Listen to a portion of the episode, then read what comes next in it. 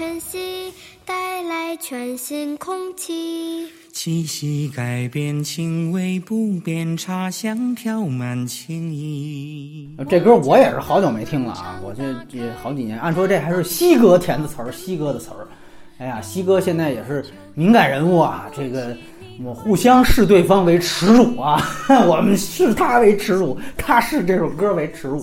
正如这个歌儿所呈现的，你一看今天我们就是一个不同的形式，五个地方的主播来说这个家乡里边的五个短片，正好对应各自的这个所谓家乡啊。北京本来也想找一个的，我实在是没找着，最后只能自己上了。完了，北京之后是贵州、浙江以及陕西和最后黑吉辽东北地区，因地制宜嘛，让自己的地方的朋友去聊自己那个环节，是会一个什么样的效果。所以今天我这个评分我也得说一下。不是我一人打了，我只打北京那部分，等于我们五个嘉宾都是只打自己评的这个短片，最后把它加在一块的总分除以五，最后得一平均分，就是最后这片子打分了。完了，正式开始前我还得说一句啊，前几天发了那个小鹅通那个之后，好多人问说，我买了节目怎么优惠券没弹出来？好多人都在后台要，因为后台这个人数太多，我们就一个人啊实在是处理不过来。非常简单，你呀扫底下这个码，然后进入到小鹅通那个微信端，不要用 APP 啊，用微信端，应该直接到这个店铺主页，你点这个右下角的我的。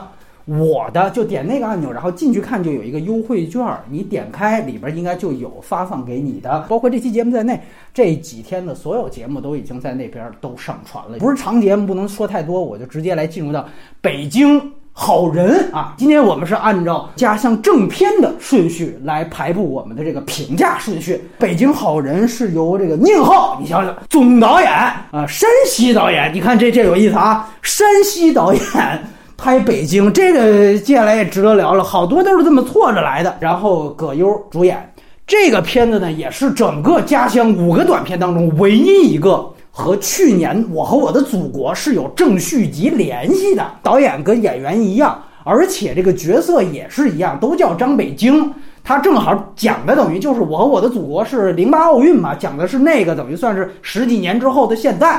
你像其他的，比如说刘昊然嘛，《祖国》里边他也演了，但是到这里边导演换了，角色换了，家乡也换了，所以真正说完全保留原来的人设的，就是这个葛优张北京。那么这个短片啊，只针对这一个，我打六分。如果说是对祖国的宁浩的那个片子，当时我们记得应该是隐形打了七分，还是退步了。我觉得差在哪儿？他这个片子里面虽然啊触及到了一些关键的问题，这是这里边唯一一个算是特大城市北上广深，其他仨都没拍。它等于是呈现了一个因为户口不一样所导致的医保体系是否它待遇一致啊？你要说好的地方也是，它比其他几个有些不疼不痒的那种议题啊，它应该说是关键事儿，尤其特大城市比较尖锐的这种话题。我一开始一看，嚯，哟，居然用这个来做文章，整个故事嘛，就是葛优作为北京人，完了他有一个河北的一个舅舅。啊，等于来找他借钱，那个人看似没有医保卡，所以所有的手术费都要自己掏，大几万块钱没有钱，所以啊，正好找张北京。张北京也是北京的底层，好不容易攒钱想买辆新能源的车，是吧？没有尾号限制，等于是在这方面形成了这个电影的一个核心矛盾。可是最后你会发现，这个核心矛盾他怎么解决的？张北京跟着他一块儿回到农村。发现哦，原来他在农村的舅舅的老伴儿已经偷偷的给他办了一张医保卡了，而他还特地得问了一下，毕竟这是一个 propaganda 嘛，对，他得问一下，哎，这个农村的医保卡是不是完全也和北京的医保卡享受完全一致的待遇啊？人说那当然了，哎，等于这事儿算是就解决了。啊，那为什么说前面还扯出这么借钱一出呢？原来这个借钱的二舅啊，他平常抠，不舍得花钱，然后呢，哎，我给你偷偷的把这钱掏了，你也有医保卡了，完了这待遇正好跟北京的完全一样，完美解决。你说到底在这种主旋律的框架之下？你是触及一个核心问题，完了你把它洗白，还是你像后边有些是直接挑一个根本就不疼不痒的话题，完了随便糊弄一下，这俩哪个所带来的负面效应更大？而且还有一个我觉得有点没意思，就是它里边像电动车的这种植入广告是有点过。你要是献礼，你就干脆纯粹一点儿。就是现在他又献礼，完了他又想在商业上赚得盆满钵满，所以不只是这个片子了。很多短片这个植入广告非常明显，呃，包括还有里边说看病到这种北京的医院里头，那整个候诊室空空如也。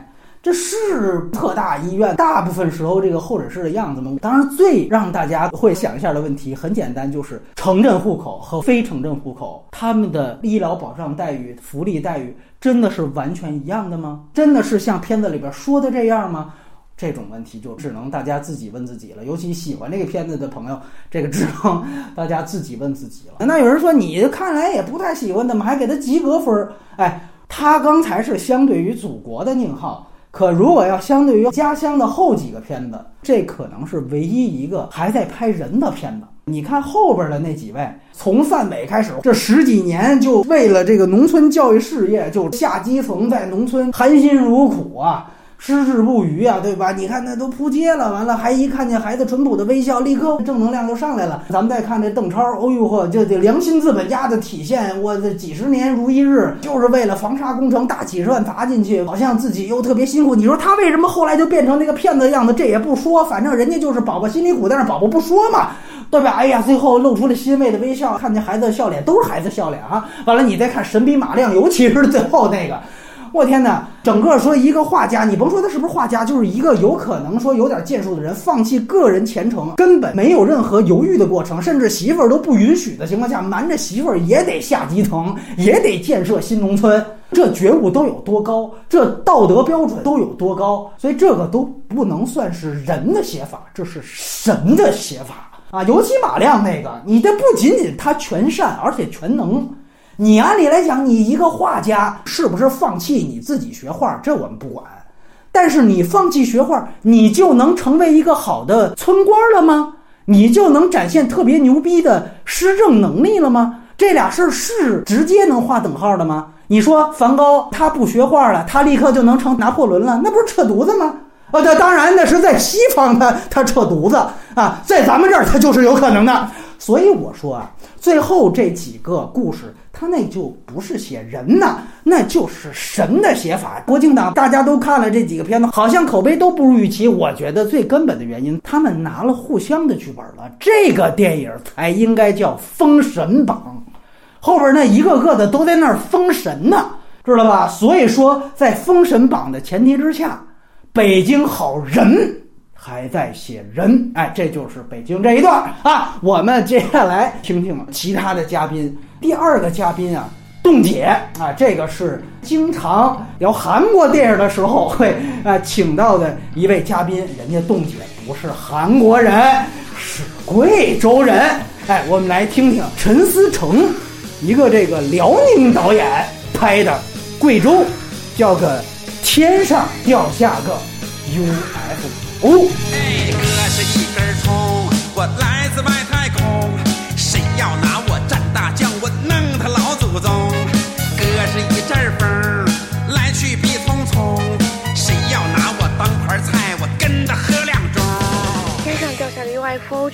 事，我给四分吧。我的感受是，整个故事里是充斥着大量的刻板印象，而且没有太多体现出个人情感的部分。我觉得这跟导演和主要演员没有一个人是贵州人是有关系的。毕竟大标题是我和我的家乡，呃，拍的都不是自己的家乡，那就只能叫我和我的十一旅游目的地了。这个故事里看似有两拨人，一波是外来者，一波是当地人，但实际上整个故事里的主要角色其实都带着一种非常强烈的游客视角。王宝强和刘。昊然当然是这个故事里的外来者，非常明显，他们带着是强烈的解谜目的来的。但是，呃，就不说整个故事里其实完全没有称得上是推理的部分，从头到尾这两个人基本上没有表现出一点儿除了 UFO 以外的。本地人生存状态的关心，可以说，如果说这个 UFO 降临在别的一个地方，这个故事对他们这两个角色来讲也是成立的。黄渤饰演的黄大宝，应该是以手工梗为原型的，做直播搞发明，想用技术改造家乡。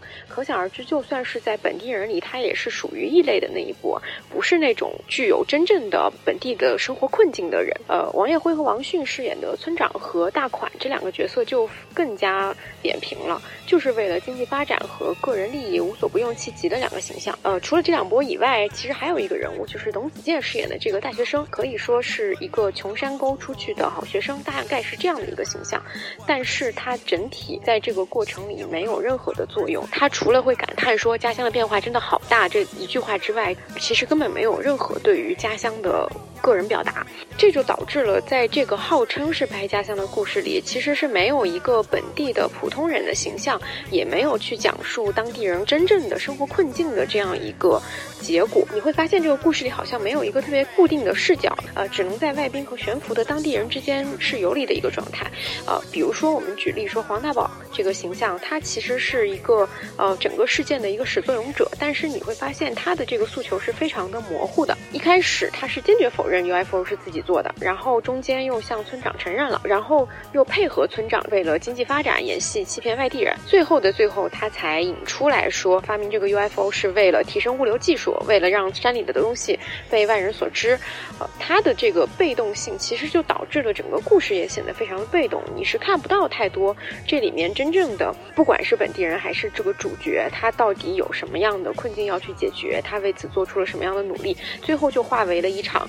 呃，非常非常刻板印象的一场苗族歌舞，然后呃，甚至还有一个爱情故事去解决了这个所有的矛盾，呃，这个可能是是从头到尾都让这个故事变得不可信的一个原因。其实普通本地人倒也是存在在这个电影里的，但是可能就是那些群演了，他们在忙着给这群人完成他们对于贵州的刻板印象，比如说煮酸汤鱼啊，比如说带着少数民族的头饰去载歌载舞啊，酸汤鱼、苗寨和茅台基本上。是关于贵州的刻板印象三宝，这个电影里面就占了两个。当然，我自己离开家也已经有一些年头了，所以对于家乡改变的很多感触，可能也是一种外来者的视角。电影里面呈现的对于交通问题的改善这方面是比较符合实际的。我自己的经验就是，我小的时候从我老家去省会城市是需要坐十个小时的车，其中有八个小时都是山路，但是现在的话就只需要三个小时了，而且三个小时都是高速。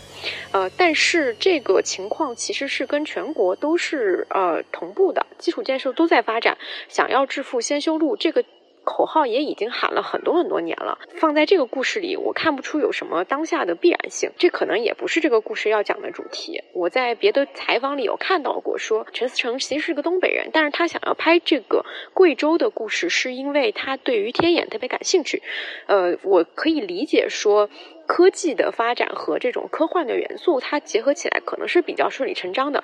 但是你会发现，他对于这个东西的兴趣，最后就变成了一个天眼酸汤鱼，并没有其他的更多的元素去展现。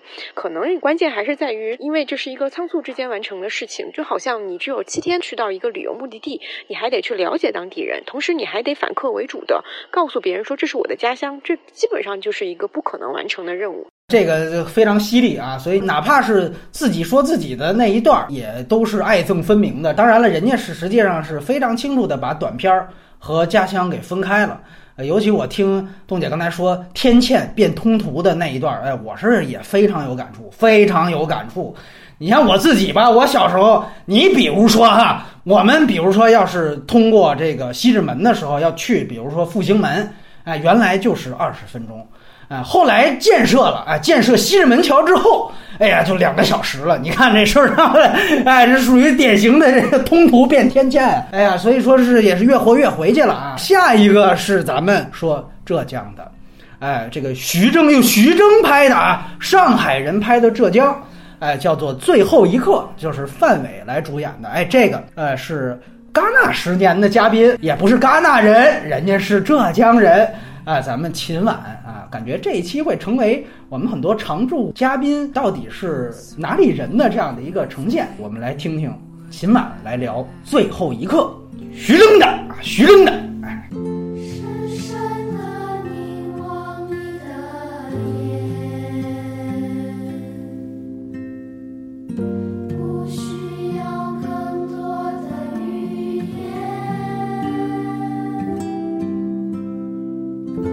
举证的最后一刻，我打六分。浙江其实相比其他地方是自古以来都比较富饶，并且发展致富很快的一个省份。千岛湖是属于淳安。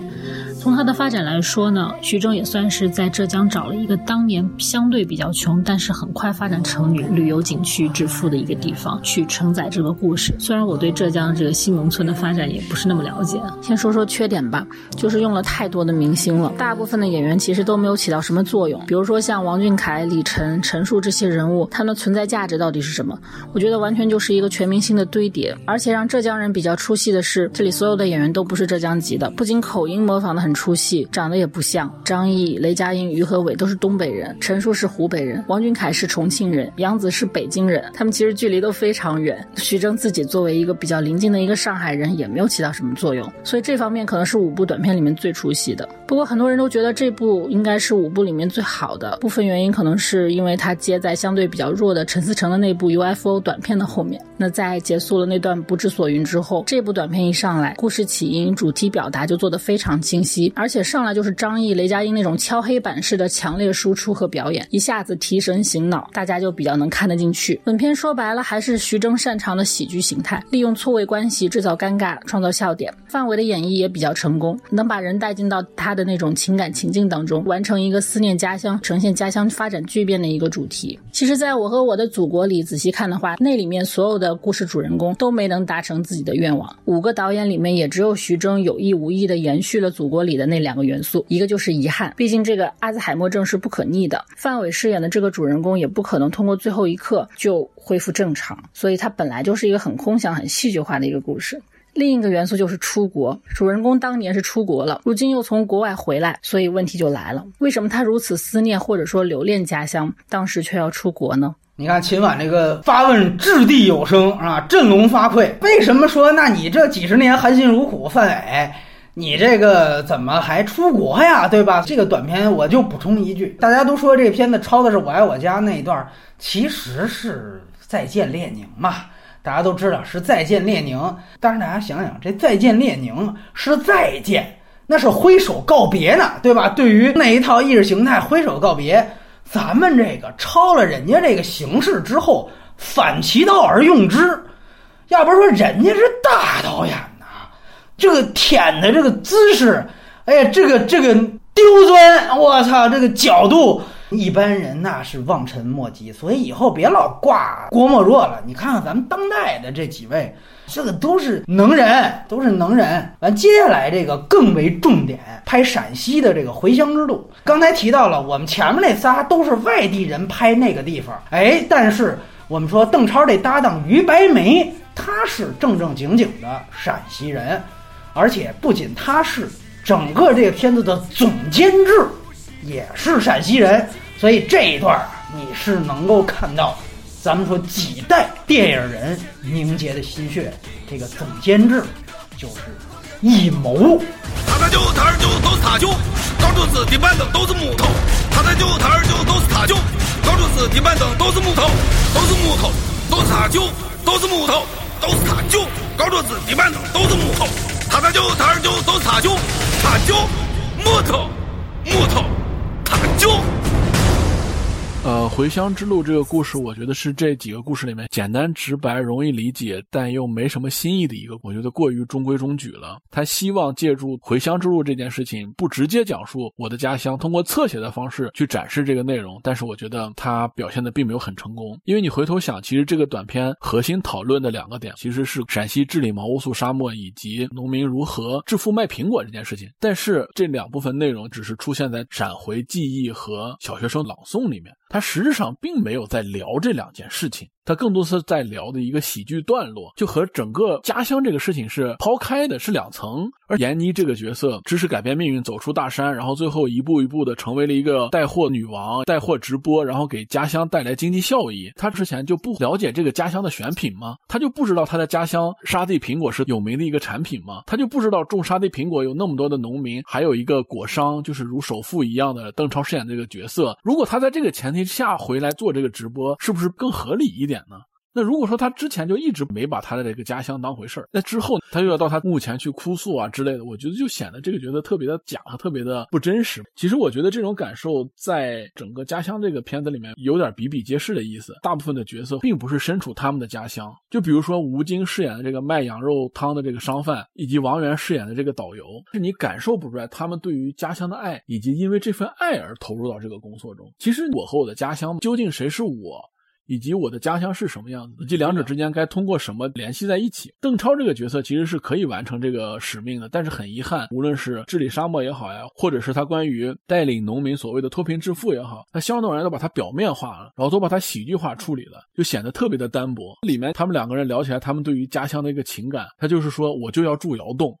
我对于黄土高原也是有感情的，但是我觉得绝不仅仅是住窑洞这么简单，它都没有深挖，仅仅是表面的围绕着这两个人的相遇的遭遇而展开的。然后，如果谈到这个片子对于家乡的一个还原度的话，也是多少有所欠缺，都是比较片面的认识。首先是直播带货也好，抖音也好，其次就是乡村旅游也好，好像都跳不开刻板或者是一些片面的一些印象吧。实际，如果你真正了解的话，还是有很多其他值得可以挖掘的故事，绝不仅仅是这些吧。对，然后另外我觉得做喜剧的话，我开场就是贾玲和小岳岳客串那一段的时候，有一句台词比较符合这个片子的主题，就是开那个美颜相机拍照的时候，你开了美颜，你觉得美过头了，但是看原图的话，又觉得没有那么的真实。所以如果你要给他打分的话，就是四分吧。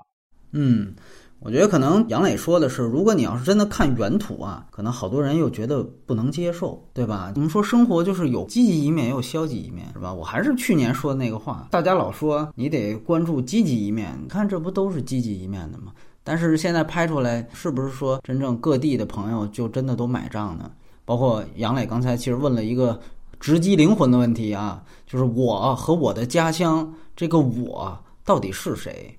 因为你会发现，所有的短片的一个特点就都是在为政策背书，所以问题就是这个我到底是谁？反正肯定不是你，也肯定不是我。至于是谁，你自己悟去。包括你刚才说张艺谋是陕西人这一段也没怎么看出他。说句实话，你就拍这把土，还真的是没有人拍过当年的黄土地。你现在虽然看的老，那真的是有情深意重。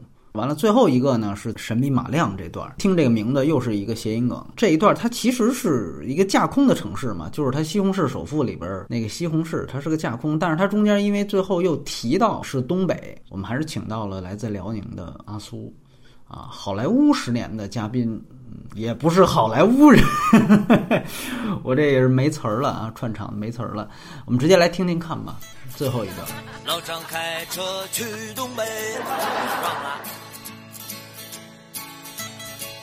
肇事司机耍流氓，好了，多亏一个东北人送到医院缝五针，好了。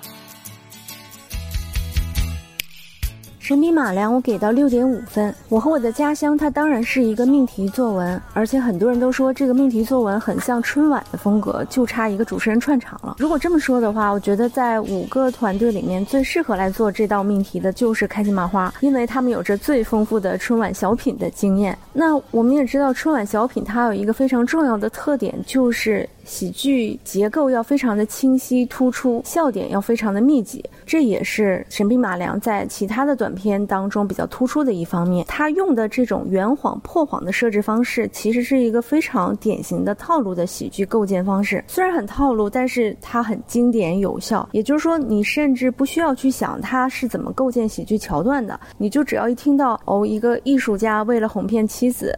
把东北的一个小村子当做俄罗斯，一句话梗概，你就已经知道他要从哪儿出喜剧点了，他要怎么去铺陈了。所以我觉得整个在喜剧的构建上，开心麻花真的是。体现了他自己的长处。神秘马良最大的优点啊，就是他很多画面和桥段的处理是很有舞台剧感的。比如说沈腾的那个俄罗斯寝室，一转面儿其实就是村委会，就像是一个话剧舞台布景。再比如说稻田地里面，村妇们装扮成俄罗斯人，然后跟着一起玩定格，这都是很有舞台剧的。表现方式的。导演闫飞这次真的是非常好的把自己的舞台剧经验应用到了短片里。后半段那一组墙壁画跟现实的场景对照，跃然墙上卷轴式的镜头也是我非常喜欢的。其实大家都知道，短片最后出现的一个画面的亮点就是稻田画。那如果大家对东北这些年的发展了解的话，就会知道这个稻田画其实是出自辽宁沈阳沈北新区一个叫做稻梦空间的地方。这个盗梦是稻田的稻啊。其实开心麻花团队选择的这个点，对于东北人来说也挺冷门的。就包括我这次也是因为这个短片才查到的相关知识。但是我觉得他这个短片真的成功的起到了一个非常好的宣传作用啊！大家有兴趣可以去我们大东北去欣赏一下这个中国稻田画之乡的这样一个美景。最大的缺点，我觉得也是太像春晚小品了。春晚小品还有一个特点，就是经常喜剧讲着讲着，突然尬反转、尬煽情、尬上价值。那这些毛病在这个短片里也都有所体现。比如中间他描写在葵花田里面的那一段，用的镜头简直就突然变成韩剧风格了。最后那一段，马丽在观景台的上价值，虽然说沈腾自嘲式的去破掉这个东西，说这是观景台，不是主席台，但是你还是能感到他们做春晚小品的那种思维模式。那如果从家乡和东北人的角度来说呢，我还是有一点遗憾，是在于说这部短片从导演到主创其实是一个纯东北团队，但是他们对东北人的精神还有东北精神的塑造，我觉得还是停留在了一些表面的梗，比如说什么抢着结账啊，然后送土特产啊，崩爆米花这些东西，我还是希望能看到这样纯粹的东北团队能够做出来更多挖掘黑土地精神内核的内容。哎，这个就是我们所有五位嘉宾对于五个短片的评价了啊。呃，感觉很多嘉宾，尤其谈到自己家乡的时候，意见非常一致，觉得整个这个片子还是偏一个刻板大赏，是吧？就是各地刻板印象的一个集成。其实我很怀疑，这更多偏向于一个交差和应付事儿的东西。他最后是通过什么去选择这几个地方的？你最后发现他没有一个选题思路。你说他真正是最需要亮明立场的地方吗？如果要是按照那个标准，那你这个港澳台得有吧，内蒙、新疆、西藏得有吧，这都没有。所以它不是这个选题思路。那你说它是呈现三十几个省市自治区特区里边相对来说不受重视的五个地方，让大家去关注他们？那你这北京也 也不能说不受重视，包括这个东北在文艺作品当中。尤其是这种刻板印象，那其实是非常非常普遍的春晚小品，对不对？所以你也不能说他是故意选的，是不受重视。就是他为什么是这五个？你找不到一个非常具体的原因，你最后只能用排除法。说白了，是最安全的。开始可能也想过一些大家可能更想看的，尤其是天天咱们挂在嘴边上说这是不可分割一部分的。那你说不可分割一部分，你更应该拍呀，对吧？但是林导演立刻可能往后稍，像徐峥。他这之前不是还有港囧的吗？你让他拍香港啊，你这都鸡贼着呢。最后选一浙江，这多安全！谁天天嚷嚷说千岛湖中国不可分割一部分？所以他选一这个都是最安全、最保守的选择。咱们说去年的祖国，它其实主打的是时间这个概念，七十年嘛。那我就是七十年当中选几个时间点，所以你会发现祖国的所有短片。都是有非常具体的历史时间对应，甚至可以对应到几分几秒的。开始那个环虎的升旗，那就是四九年十月一号啊。包括像那香港回归，九七年的六月三十号到七月一号，非常具体的时间点。这个片子它恰恰是没有任何的时间点的。那它主打的实际上是空间这个概念，就是家乡。所以我觉得这个不能算苛责。就是你既然前面打时间，这个打空间，我们就要看你空间的选择到底是什么。你应该选出有代表性的，能够呈现出更多大家想象当中不一样的、更深刻的东西。那是完全没有，完全没有。所以像这种项目，往往走到后边就是疲态尽显。行，反正最后呢，差不多该说的也说了。不该说的也没什么不该说的。总之呢，最后祝大家中秋快乐啊！已经这中秋节都过了哈，给大家最后拜一个晚年啊，拜一个晚年。